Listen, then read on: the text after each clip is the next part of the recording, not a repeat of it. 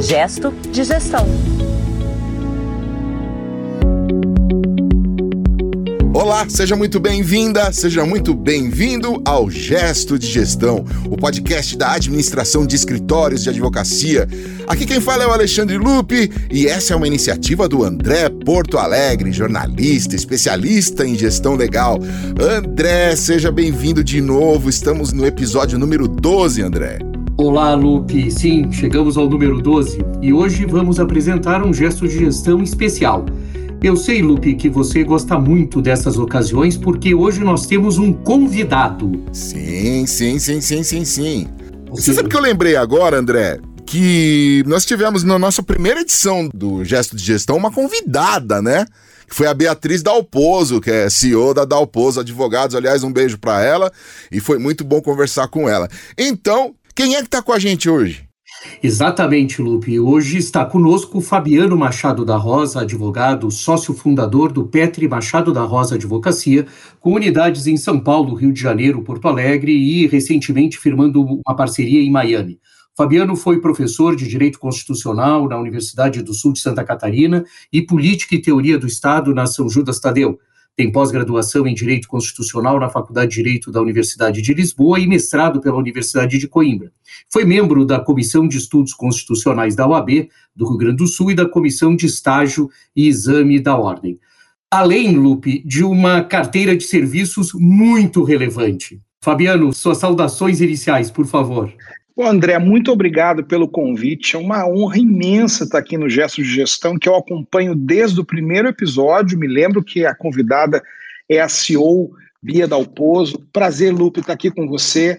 E quero, antes de mais nada, dar os parabéns, porque esse podcast tem sido, para nós que administramos escritórios de advocacia, uma fonte de insights, de ideias, de reflexões. Por isso, da minha honra e prazer estar aqui hoje com vocês. Bem-vindo, Fabiano. Obrigado, Fabiano. Obrigado mesmo. E aqui é uma conversa informal e por isso é que nós quisemos te chamar, porque, se eu não me engano, Fabiano, o Petri Machado da Rosa, uh, Advocacia, conhecido carinhosamente como PMR, está no seu 15º aniversário. É isso mesmo? É isso mesmo, André. Esse ano a gente comemora 15 anos de fundação do escritório, eu e meu sócio, Paulo Petri, ambos colegas de faculdade na PUC do Rio Grande do Sul. Saímos da faculdade, passamos um tempo definindo um pouco o que seria da nossa vida, né, André? Em 2006, montamos o escritório que esse ano comemora 15 anos de existência. Muito bem. Sabe, Lupe, uma das coisas mais recorrentes nas redes sociais é o PMR divulgando vagas para advogados no Brasil inteiro. Fabiano, como é que é promover a gestão de um escritório que nos últimos anos registrou um crescimento bastante expressivo? E principalmente, como é que é administrar tantas pessoas e, em especial, Fabiano, administrar tantos advogados? André, eu quero começar te respondendo, me lembrando de uma frase que você disse no primeiro gesto de gestão. Você disse que os advogados muitas vezes focam tanto na advocacia que esquecem do negócio. Eu acho que eu vivi isso pessoalmente, sabe, André? E você que nos ouve agora e é fundador de um escritório de advocacia vai compreender. Durante muitos anos, na primeira etapa do nosso escritório, André, os primeiros 12 anos, nós éramos um escritório com poucos advogados. Então, aquela realidade de uma interação pessoal permanente, ela era muito tranquila e muito fácil. Nos últimos quatro anos, a gente experimentou um crescimento realmente muito acelerado, tanto em termos de número de processos, carteira de clientes e número de colaboradores no escritório. Para você ter uma ideia, nós pulamos de quatro advogados para 65 advogados e advogadas. E isso nos traz um grande desafio. E a minha resposta para você é essa: o grande desafio que eu vejo é que a gente precisa passar a compreender o escritório a partir de uma lógica realmente empresarial, uh, firmando culturas, determinando muito claramente missão, visão, valores e criando procedimentos internos que são eu, eu digo com muita tranquilidade, são novidade para nós, mas são extremamente instigantes. Então, o grande desafio que eu vejo hoje é sim a formação de uma cultura interna que consiga, ao mesmo tempo, equilibrar os nossos valores, a nossa visão de mundo, de sociedade, de advocacia, com os imperativos do negócio, com a necessidade do nosso cliente, com a jornada de aprendizado com cada cliente, vivendo as dores do nosso, dos nossos clientes. A gente atua em vários verticais diferentes então, acho que esse é o grande desafio hoje em dia. Interessante, Fabiano, e começam a desconfiar Fabiano, que o Alexandre Lupe eh, já está entendendo por que, que eu fiz esse convite para você, depois de, de tantos episódios sem nós termos um convidado. Lupe, o Fabiano é realmente um líder de uma banca de, de advogados absolutamente diferenciada, exatamente por essa visão tão clara. Ainda nesse aspecto dos recursos humanos, Fabiano, eu gostaria muito que você falasse sobre algo que todos os escritórios gostariam de ter, muitos afirmam que têm, mas poucos na realidade praticam. Eu estou falando de uma questão que eu vou chamar genericamente, mas você vai me entender, porque eu percebo essa preocupação no PMR em algo que eu vou chamar de gestão da diversidade em escritórios de advocacia. Como é que vocês promovem dentro do PMR essa gestão da diversidade? André, essa é uma pergunta que me é muito cara e você, como amigo, sabe. Né? Começa por uma questão muito pessoal dos dois fundadores e donos do escritório. Eu e Paulo somos negros. Uh, dois advogados negros num estado como o Rio Grande do Sul, que é um estado conservador, tradicional e, e por que não dizer, um estado com grandes desafios na temática da equidade racial. Então, dois advogados negros, donos de um escritório, hoje nós somos o maior escritório do Brasil, liderado por dois advogados negros. E aí eu parto para te responder a partir de dois, dois, dois verticais, André. Primeiro, é uma opção ética. Diversidade, na nossa visão, na nossa compreensão, é, é um imperativo autoevidente, ou seja, nós somos plurais. Homens, mulheres, negros, brancos, pessoas mais velhas, pessoas com deficiência, orientação sexual. Acho que a gente não pode aceitar, na sociedade que nós vivemos, e isso se projeta no exercício da nossa profissão, nós não podemos aceitar um ambiente que não respeite a pessoa humana na sua pluralidade. Então, de um lado, a opção ela é ética. De outro lado, e aqui eu falo para os escritórios de advocacia, de outro lado, ela é uma opção de posicionamento de mercado. E eu explico. Mais do que nunca, nós temos visto reflexões sobre ESG, sobre capitalismo consciente, sobre capitalismo de shareholder. Então, tantas reflexões que se faz hoje em dia, em que o elemento diversidade ele é um imperativo. Hoje, para você ter uma ideia, eu estou disputando uma conta de uma empresa multinacional, está acontecendo agora, e um dos critérios classificatórios nesse bid é justamente o grau de diversidade que o escritório de advocacia tem, com relação a gênero, orientação sexual, acolhimento uh, e promoção de equidade racial, enfim. Então a minha resposta se divide em duas. De um lado, é uma decisão ética. Nós acreditamos que respeitar a diversidade é respeitar as pessoas na sua pluralidade. De outro lado, é uma opção de negócio, porque mais do que nunca as empresas, e isso é um movimento que vem sobretudo dos Estados Unidos e Europa, mais do que nunca as empresas acordaram que precisam promover no seu interior, no seu C-level, no seu nível de diretoria, sim, pluralidade porque isso faz com que as empresas estejam mais preparadas para enfrentar os desafios do mercado posto nos dias de hoje. Se isso vale para as empresas, você advogado que me ouve, vale para o seu escritório também. Pluralidade é ativo, pluralidade é capacidade de compreensão do mundo em que você se insere hoje. E não preciso dizer, né, André? O mundo pós-pandemia é um mundo VUCA, é um mundo de inovação e é um mundo sim de disrupção. Diversidade veio para ficar e na PMR eu brinco com o meu time, sabe, André? Nós não promovemos a diversidade, nós somos a diversidade. O Fabiano traz uma reflexão uh, fundamental. Nós, agora, recentemente, tivemos na Coca-Cola Internacional o principal executivo jurídico, que inclusive se desligou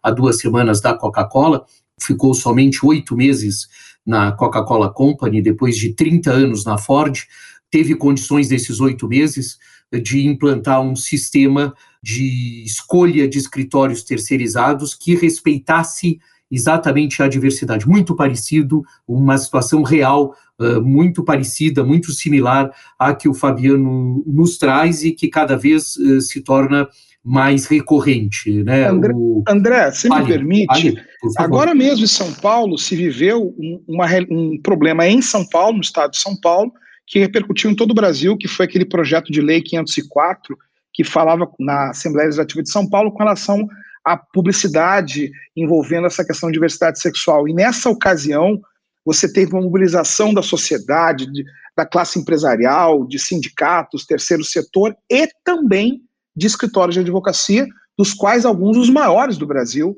que são referência para todos nós, né, como o caso do Matos Filho, Demareste, Pinheiro Neto, enfim, se uniram e assinaram um manifesto contrário a esse tipo de aprovação de um projeto de lei que flagrantemente atacava a diversidade e desrespeitava a, a orientação sexual das pessoas. Isso veio para ficar e, sem dúvida nenhuma, mostra um estágio de maturidade dessa agenda de direitos fundamentais que cá entre nós, no mundo jurídico, sabemos que ela ganha um grande impulso a partir da Constituição de 88, que fez recentemente 30 anos. Então, quando a gente analisa a história de um país e a evolução sociológica de uma sociedade, é uma construção tão recente, tantos avanços nós estamos construindo agora, e a proteção e, promoção da diversidade é um dos avanços mais importantes que a gente vive na sociedade nos dias de hoje, na minha opinião. Sem dúvida. Me recordo que você, inclusive, uh, deu declarações a essa época para os veículos especializados na advocacia, mas eu tenho que te falar, Fabiano, que o Lupe também participou ativamente desse movimento e foi quem conduziu um podcast da Associação dos Profissionais de Propaganda, né, Lupe? Tivemos um appcast exatamente sobre esse tema dessa lei da Assembleia Legislativa de São Paulo. Tô certo, é Lupe, pelo que eu me recordo?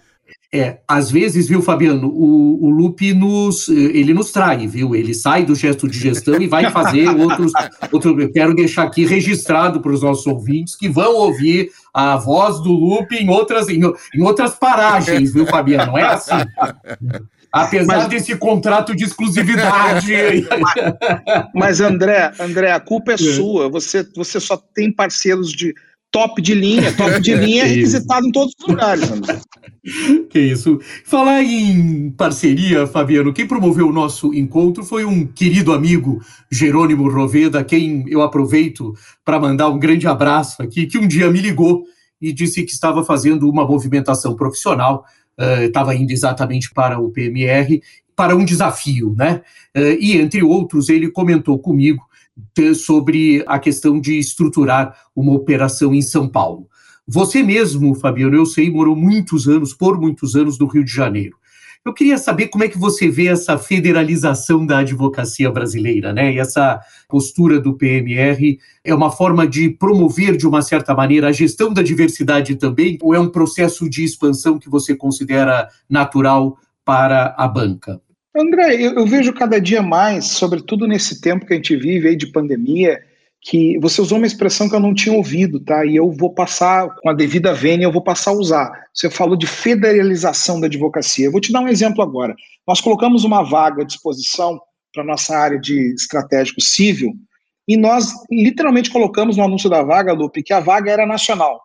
E nós tivemos aí 350 currículos de altíssimo nível vindos de todo lugar do Brasil, por um motivo simples. Hoje nós somos home office, o nosso escritório está, está em home office desde 16 de março do ano passado, só voltaremos com todo o nosso time vacinado, isso para nós é uma questão de respeito e proteção às pessoas, mas isso veio para ficar, né, André? Então, hoje, pensar numa advocacia que esteja restrita por uma fronteira geográfica não combina mais com o mundo que nós vamos viver, já estamos vivendo, e vamos viver mais aceleradamente depois da pandemia.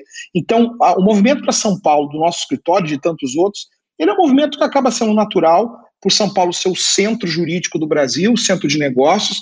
Eu comentei com você um dia, né? Eu sou um cara muito humilde, então não pretendo estar em São Paulo para disputar conta em São Paulo. Eu quero estar em São Paulo para daqui um pouco captar um cliente lá no Acre, né? A gente vive no Brasil hoje uma pujança pelas periferias e aqui não tem nenhum elemento pejorativo no termo periferia, né? A gente vive uma pujança. Muitas vezes a gente olha, né, André, mercados de Rio, São Paulo, Minas Gerais, Brasília, que são mais consolidados, e não se dá conta que Mato Grosso, Mato Grosso do Sul, Acre, Roraima, Rondônia estão explodindo no agronegócio, nas questões ambientais, oportunidades de, de outro tipo de, de empresas e indústrias que estão se, se fortalecendo. Então, eu vejo que hoje as barreiras caem por esse novo modelo de advocacia que veio para ficar e caem também porque o Brasil consegue ter pujança fora desse eixo que até então era o eixo central da nossa economia. Continua tendo uma importância fundamental, porque, querendo ou não, a governança das companhias está em São Paulo, mas cada dia mais o Brasil olha para os lados, para as extremidades, para a periferia. Acho que isso é um movimento fantástico e que vai trazer, André, para esse grande lã da advocacia, novas visões. E sim, é importante.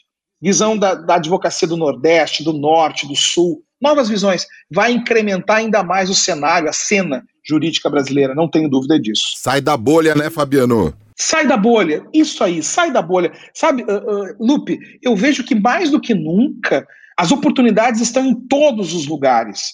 E se é verdade que a gente é global a partir de uma raiz local, essa raiz local agora ganhou mais abrangência, porque você pode. Hoje eu tenho, para você ter uma ideia, Lupe, eu tenho advogados no escritório morando em 18 cidades diferentes do Brasil. Isso é absolutamente fantástico, absolutamente fenomenal. E é um grande desafio, não há dúvida disso. Para a minha área de RH, André, é um grande desafio.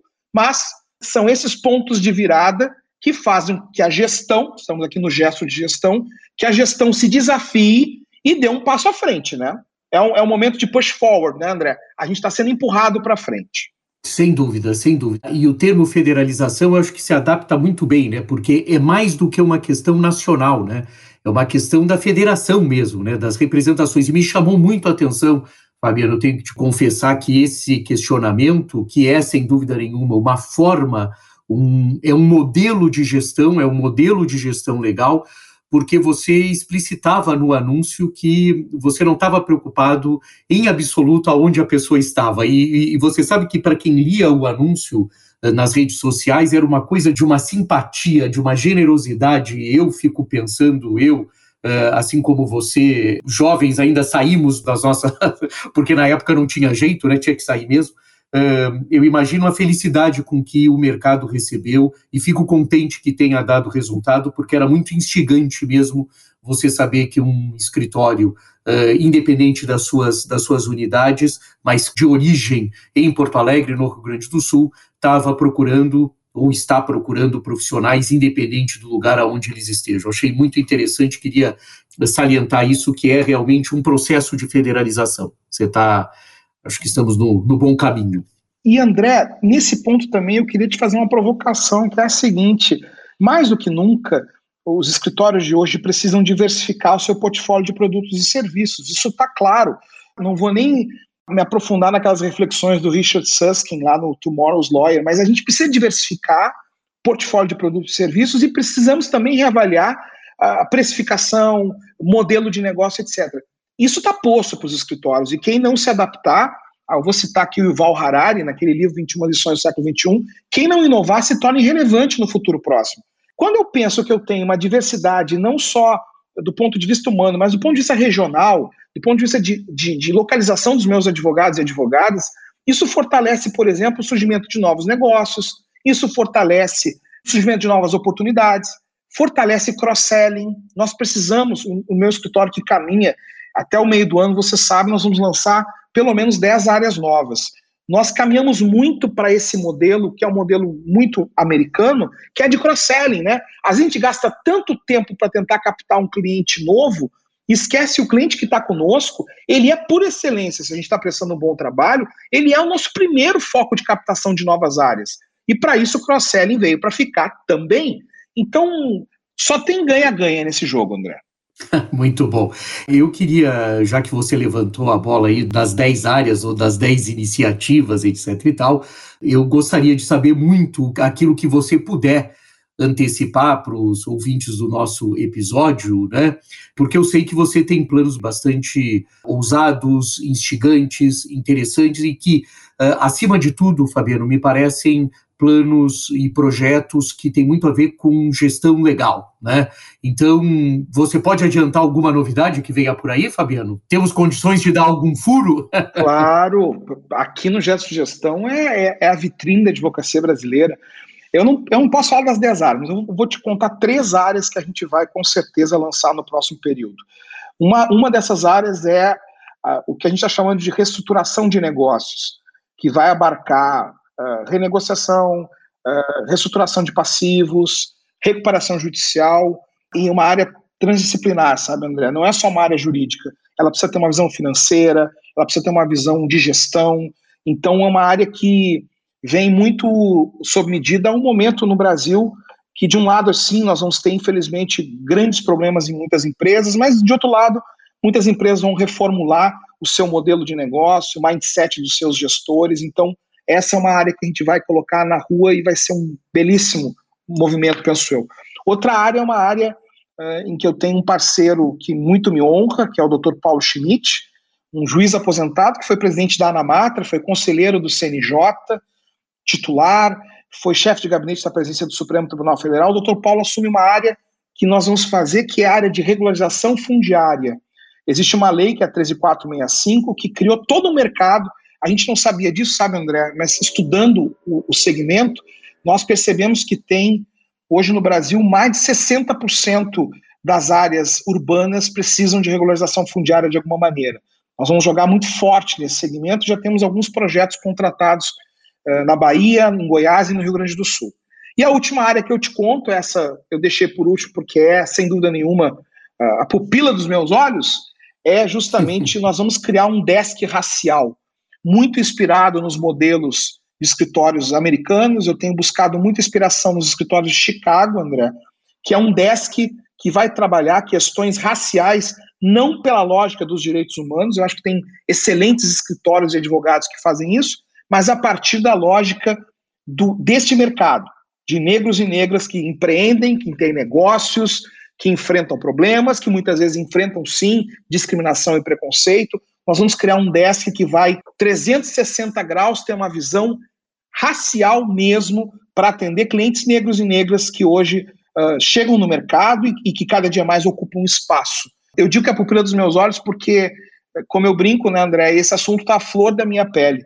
Eu sou um negro, filho de um, de, um, de um cara que só tinha que estar certo no primeiro grau, e com muito trabalho dele e meu, cheguei hoje como fundador de um escritório que tem capacidade de se colocar nesse mercado e dizer: opa, mais de 50% da população é de negros e pardos, mais de 50% do consumo do Brasil é de negros e pardos, então tem um espaço aí para que esse contingente da nossa sociedade possa ocupar espaço do ponto de vista da lógica do capitalismo, que é, sim, ocupação de espaço, espaços de poder, de produção, enfim, vai ser um grande desafio e eu acho que a gente está preparado como um escritório que tem a visão, como eu dizia, uma visão humana, mas tem uma visão de negócio muito clara e muito travada, um mindset muito objetivo nesse sentido, né, André?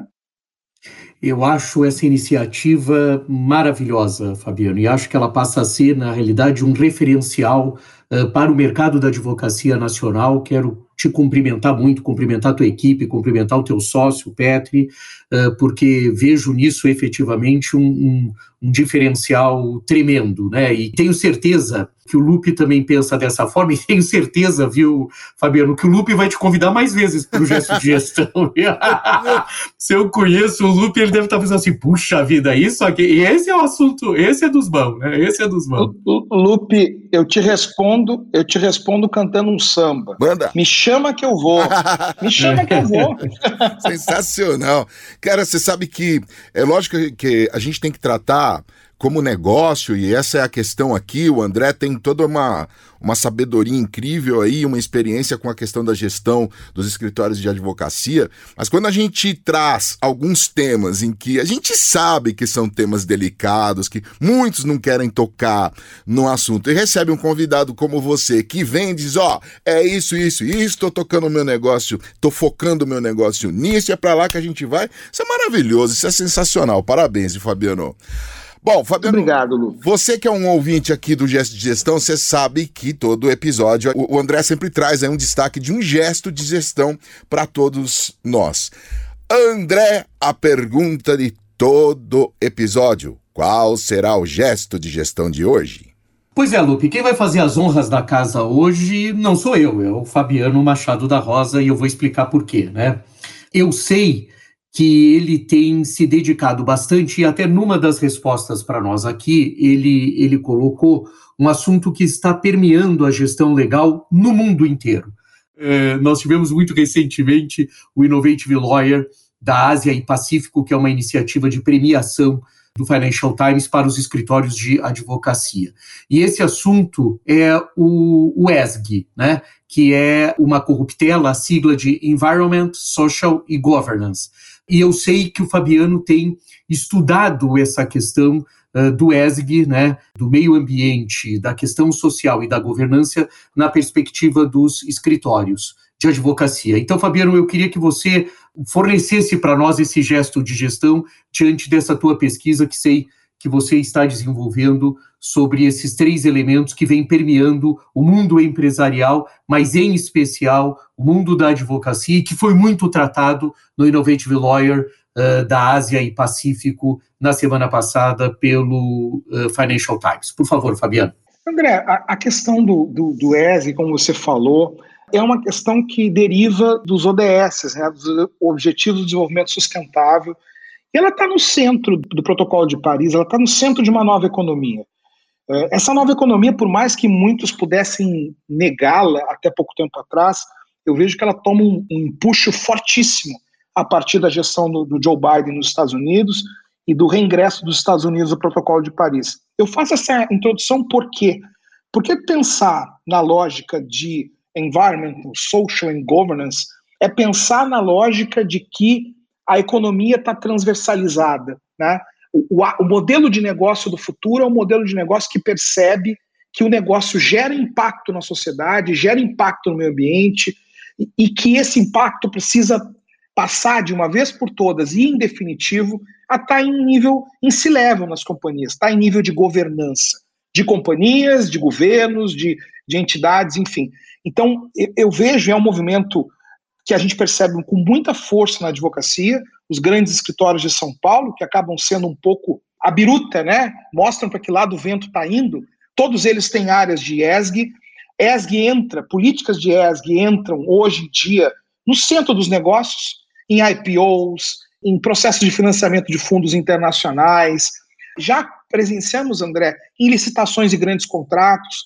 O Brasil é um país que tem um gap de infraestrutura incrível. Nós vamos ter aí, provavelmente no próximo período, um ciclo de investimento em saneamento básico eh, gigantesco. Então, o que eu vejo e o meu gesto de gestão é compreender que a atividade do seu escritório de advocacia, quer você seja você esteja dois ou três advogados ou você tenha 500, ela passa por uma preocupação de que nós, a nossa conduta, a nossa atividade gera impactos. E esses impactos são sociais, são ambientais e precisam estar como vetores, como referenciais nas nossas decisões de gestão. Então, por exemplo, é, hoje no escritório nós temos paridade de gênero, nós apoiamos maternidade e paternidade dos nossos advogados. O advogado no escritório tem dois meses de licença. Isso é um, uma política de ESG. Hoje nós estamos trabalhando, André, para gerar o nosso footprint, o nosso impacto de carbono. Isso é uma política de ESG. E, enfim, e, e aí eu vou dizer por fim para você que pensa que é custo, não é custo, é investimento num, num novo modelo de negócio que vai ser o modelo de negócio da advocacia de hoje até o, até o próximo período. Né? Fabiano, que papo bacana esse. Legal ouvir tudo isso, ouvir toda essa mentalidade que para muitos é surpreendente, né? Principalmente é, em alguns casos onde há muita.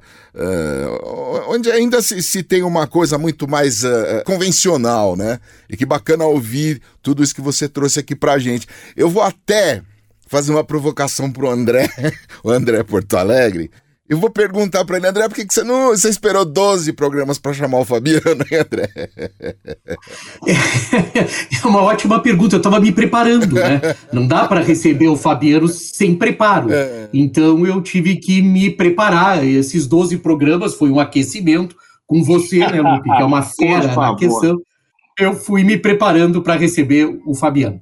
Fabiano, eu vou passar a palavra para você para sua saudação final, porque você sabe que uma das características do gesto de gestão, ele é propositalmente, é muito curioso isso, ele tem o tamanho de um trajeto de carro quando se fazia, né, de casa até o escritório. Essa é a referência que eu e o Lupe damos para o, para o programa mas podemos ter pego algum trânsito hoje aqui, porque o papo estava muito bom e por isso até que fizemos ele um pouco mais estendido, mas eu, eu queria Uh, antes de passar a palavra para você, Fabiano, primeiro, te agradecer muito a presença, te parabenizar pelo trabalho que você, que você desenvolve. Você sabe que eu e o Lupe temos um convívio bastante grande com os escritórios de advocacia.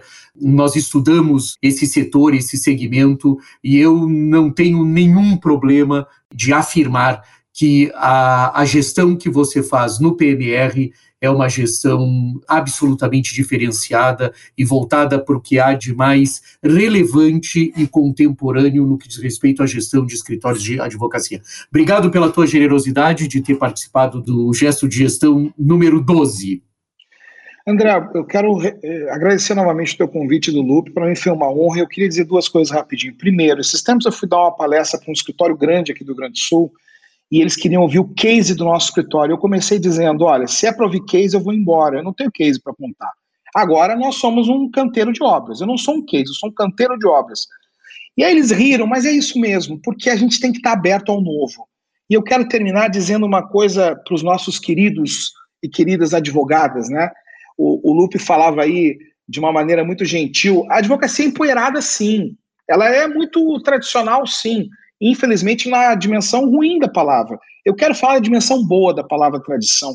Tradição vem do latim, traditio, né? E traditio é aquela transmissão, aquilo que é transmitido, transferido do passado para o presente.